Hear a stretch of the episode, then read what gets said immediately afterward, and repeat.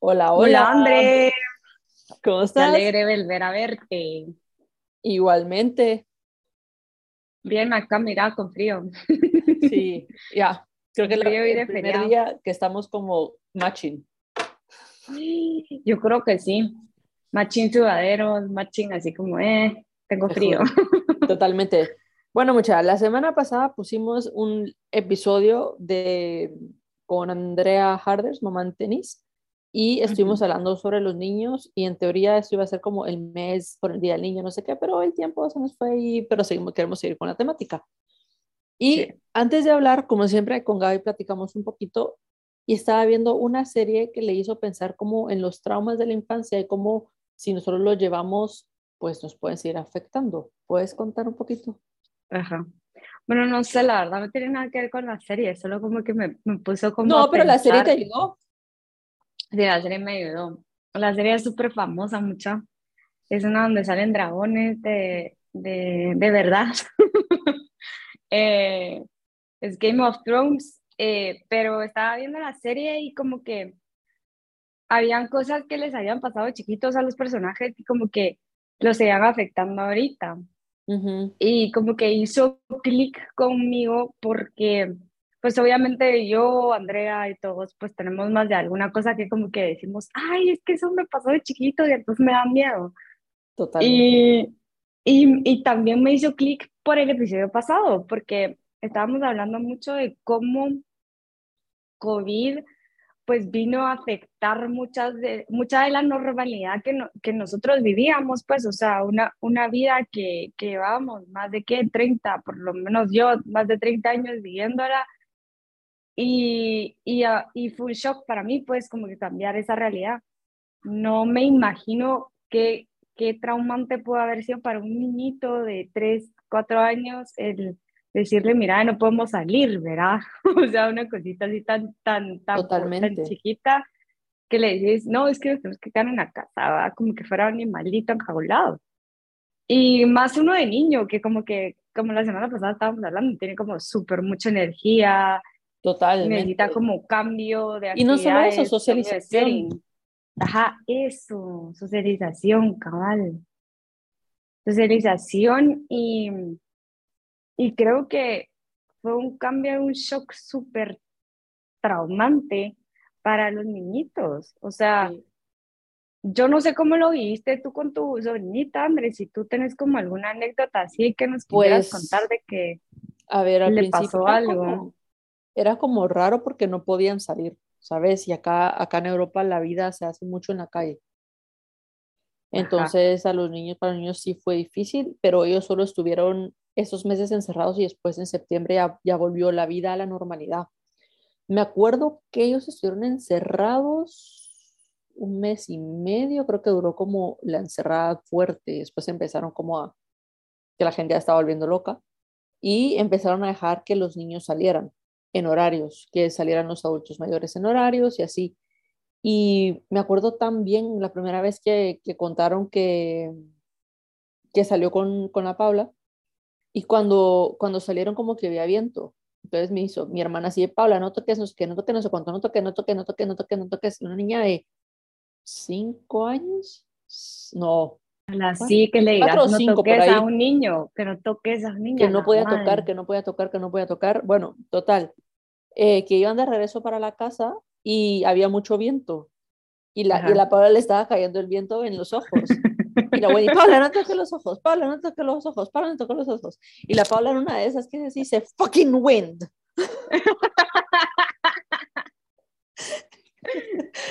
¿Verdad? La paranoia. Después de eso, era así como que si la policía ya nos iba a dejar salir, que qué decía la policía, que qué pasaba con el virus, que si nos íbamos a enfermar, que no lavamos las manos, pero ella, a ver, lo que yo veo es que como acá los niños regresaron al colegio, es diferente. Y por ejemplo, ella nunca usó mascarilla Ah, porque ella tenía menos de seis años cuando empezó y a los seis años les ponían mascarilla y cuando ella cumplió seis ya las habían quitado. Entonces tuvo la ah. gran ventaja de que por lo menos acá en España no usa mascarilla. Ahora que vamos a Guates, pues no la usará, me imagino yo, porque Sí, sí, cabal. Mira, aquí en Guate al principio y todavía, eh, por ejemplo, bueno, en lugares públicos y así es como ya más relajada la cosa hasta ahorita. Ah, te digo, hace unos dos meses, ¿verdad? Ya tenemos dos años de haber empezado con toda esta locura.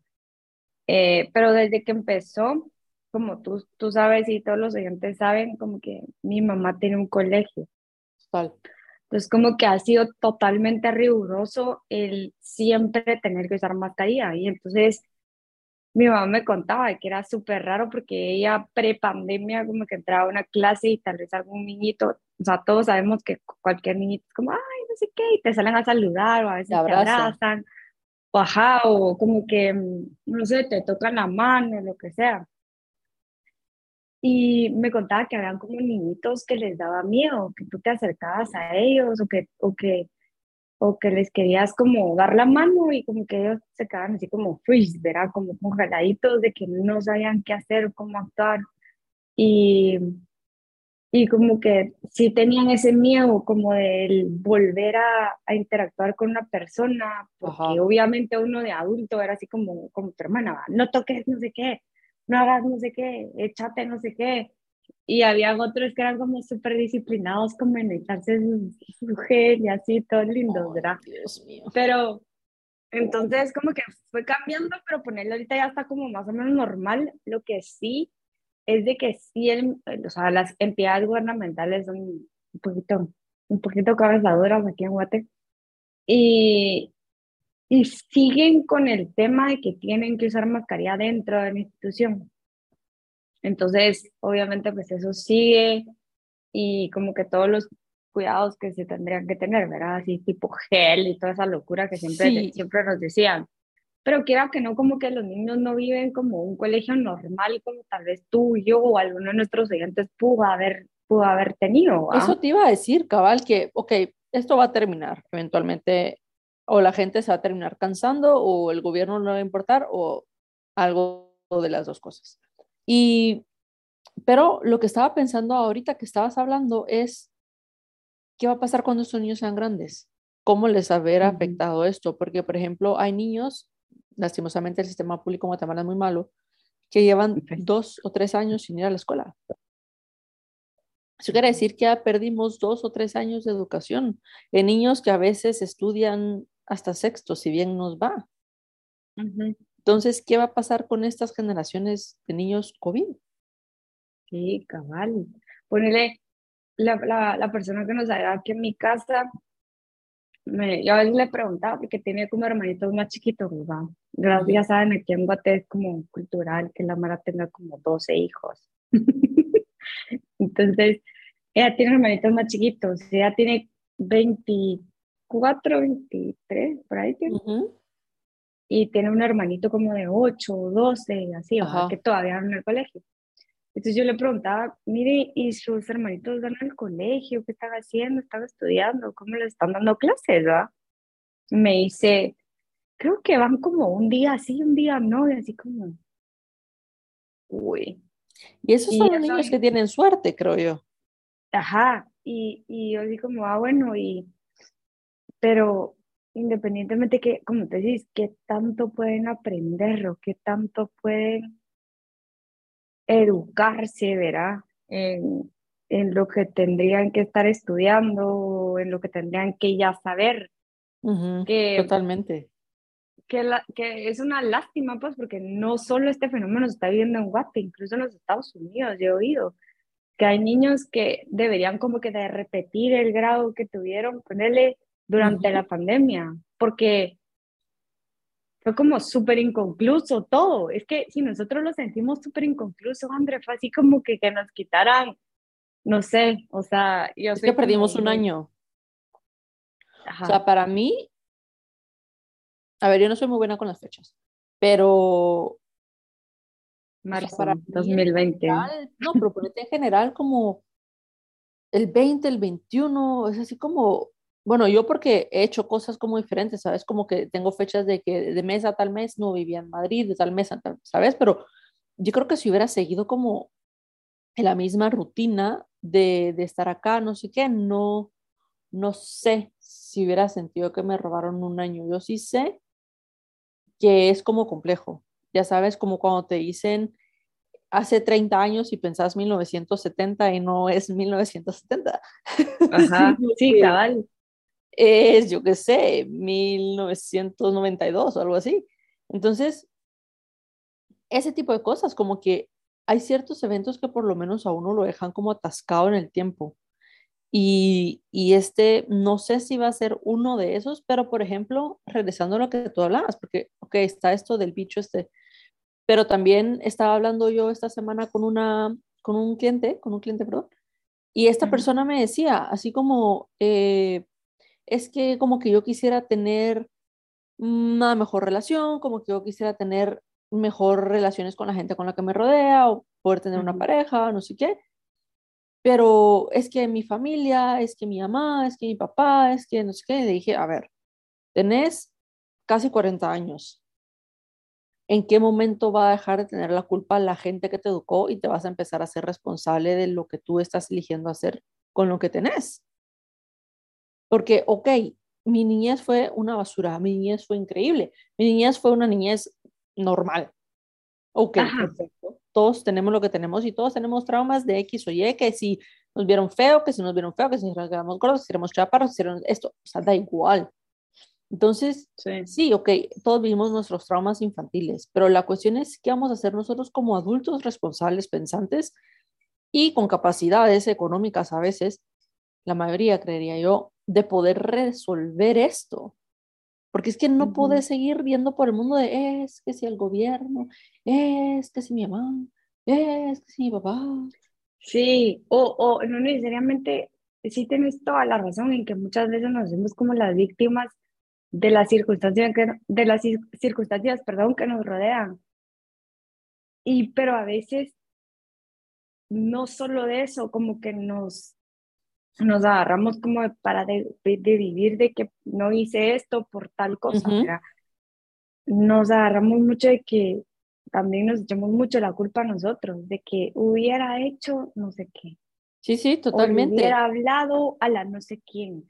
Totalmente, pero ¿sabes qué pasa con eso, Gay? Perdón que te interrumpa, es que, sí. o sea, la esposa leía un tweet, un Instagram, no sé qué estaba leyendo, eh, que decía, es cierto, tendríamos que plantar más árboles, es cierto. El mejor momento para haber plantado árboles fue hace 30 años. El primer momento. El segundo mejor momento es ahora.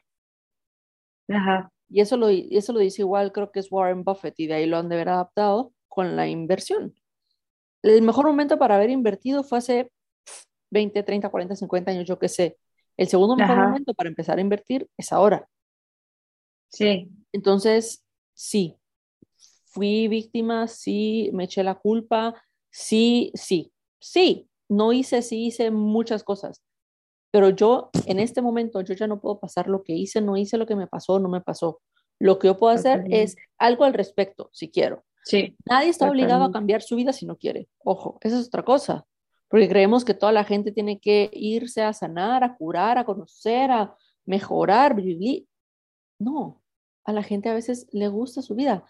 ¿Quién soy yo para decirle que la tiene que cambiar? Sí, cabal, cabal. Y, y yo creo que, que cabal es, como decisión personal. Em, es difícil, es difícil como decir, este es el camino correcto o esto es lo que tenés que hacer. Es decisión de cada quien, sí, sí, sí. concuerdo totalmente. Pero ponerle, qué difícil poder ser papá en este tiempo. O sea, tenés como una responsabilidad doble y como educador también. O sea, yo lo veo como en el colegio de mi mamá también, tenés como una responsabilidad doble como para tratar de guiar o darle el mejor consejo a niños de la generación COVID. Yo creo que marcó un, un, una, una época, todo esto, o sea, fue como un cambio súper, súper grande y vino a cambiar todo un estilo de vida que tal vez teníamos ya hace 20, 30, 40, 80 años. Y creo que es, como tú dijiste, responsabilidad de los adultos tratar de, de guiar, porque como tú dices, no puedes obligar, a, a salir de tal vez un, un círculo vicioso, algún, algo, estos traumas que estamos hablando, a las generaciones que por ser muy pequeños o por ser, no tener tal vez nuestras madurez o nuestras experiencias, como que se sienten un poco más perdidos o un poco más temerosos de la vida. Totalmente. No sé qué piensas tú. Totalmente, sí. Yo creo que ahorita hay un reto a nivel global, me atrevería a decir. O sea, me iría más lejos, porque no es solo lo que está pasando y lo que pasó con el COVID, sino la realidad del mundo. O sea, yo veo el mundo y digo, ay, no sé si quiero tener hijos, ya sabes. No porque el mundo se va a acabar y no porque el mundo va a dejar de existir, no, no es por eso. El mundo no se va a acabar. Si en algún momento se acaba algo de la humanidad, pero punto de aparte. Sí. Em, sino porque veo lo que está pasando como a nivel político, a nivel social, y digo, qué difícil lo que tú decís, qué difícil, cómo navegas, cómo manejas todo lo que están inventándose, todo lo que están cambiando, las nuevas modas que hay, o sea, con, y no es que no sea inclusivo y no es que no sea, por favor, no soy homofóbica ni nada al respecto, pero esto del lenguaje inclusivo, a mí eso no me entra en la cabeza. No me entra en la cabeza. Sí, sí, sí. O sea, como que se está perdiendo la estructura del lenguaje cuando el lenguaje es tan rico. Luego tenemos como los, no sé cuántos géneros hay ya y me van a perdonar la ignorancia, pero es que sí, yo tampoco cuenta géneros, orientaciones y a veces de repente sale gente que se cree un pájaro y que quiere que uno le hable como que fuera un pájaro. Y después se ofenden. Y yo, pero si a nadie le interesa, si usted se cree pájaro. ¿Solo usted cree que es importante que se cree pájaro? Sí, yo creo que cabal, lo que creo que al final es valioso es pensar si es que vamos a tener o no hijos, pues es decisión de cada quien, pero creo que es relevante también el poder pensar qué mundo les estamos dejando a las futuras generaciones. Porque puede ser que nosotros, o tú o yo, no tengamos hijos. Es irrelevante. Pero, ¿qué pasa con las futuras generaciones? O sea, como tú dices, el mundo está tan loco y cambia cada segundo y a personas se les ocurren ideas fantásticas como esta Pero es que sabes qué es lo que pasa, que nadie está en contra de que la persona sea quien es. No, no, no. ¿Sabes? Solo... Pero es como... No me interesa si usted quiere creerse sí, Fénix. Ajá, sí, o sea, X, no importa, pero es como, te digo, salen como ideas de este tipo a cada segundo que a la mala se le ocurren y que desde su perspectiva toda la Mara debería de aceptar. Mira, yo voy a decir dónde creo que se origina este problema. Mm, Decime. En los trofeos de participación. Cuando nos empezaron a dar trofeos de participación a todos y hacernos sentir a todos muy ah. especialitos e importantitos, porque habíamos tenido una carrera con mil personas y habíamos quedado de mil uno porque habíamos sido los más lentos del planeta. Entonces, ay, pobrecito el niño, su sentimiento, no sé qué, el mundo es lo que es. Y porque a mí me un trofeo de participación no me hace, no me, o sea, siento que los trofeos de participación son un poco patéticos. Entonces, yo tengo un interesante punto de vista que empezaron muchas cosas ahí. Y no forzosamente por eso, pues, pero no forzosamente por eso, ¿me entendés? Pero ahí como que empezó a cambiar la psicología y todo como en plan de, ay, al niño no se le dice no, ay, el niño no se porque se va a traumar y entonces ya no va a poder desarrollar. Y entonces, ¿qué tenemos? Un montón de subnormales que creen que creerse pájaro los hace importantes. y lo siento, pero es que no puedo evitar este rant. Sí, tienes razón. Tienes razón. Como que yo creo que eventos como este o cualquier otro que nos esté pasando en el futuro ahorita o dentro de un segundo, muchas no sé, Em, creo que es de, de pensar no solo en qué nos afecta a nosotros, ¿verdad? O en qué nos va a afectar, o si nos va a traumar o no nos va a traumar, pero también en qué vamos a poder hacer nosotros después de haber tomado esa decisión mm.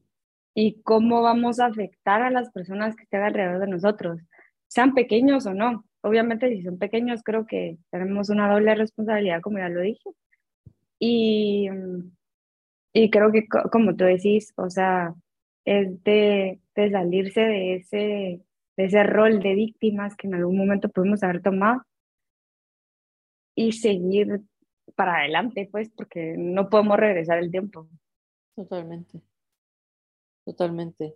Sí, yo les diría lo mismo que tú, que vayan a hacerse responsables de sus chivas.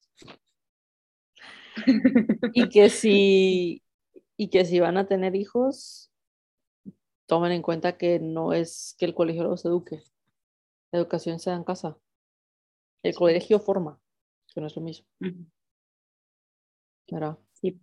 Pero muchas gracias, André. Estuvo muy interesante mi tema. La verdad es que sí, me encantó, me encantó. Vamos a seguirlo explorando, porque me gusta mucho. Gracias, Gabriela. Nos vemos la otra semana. André, nos estamos viendo. Bye.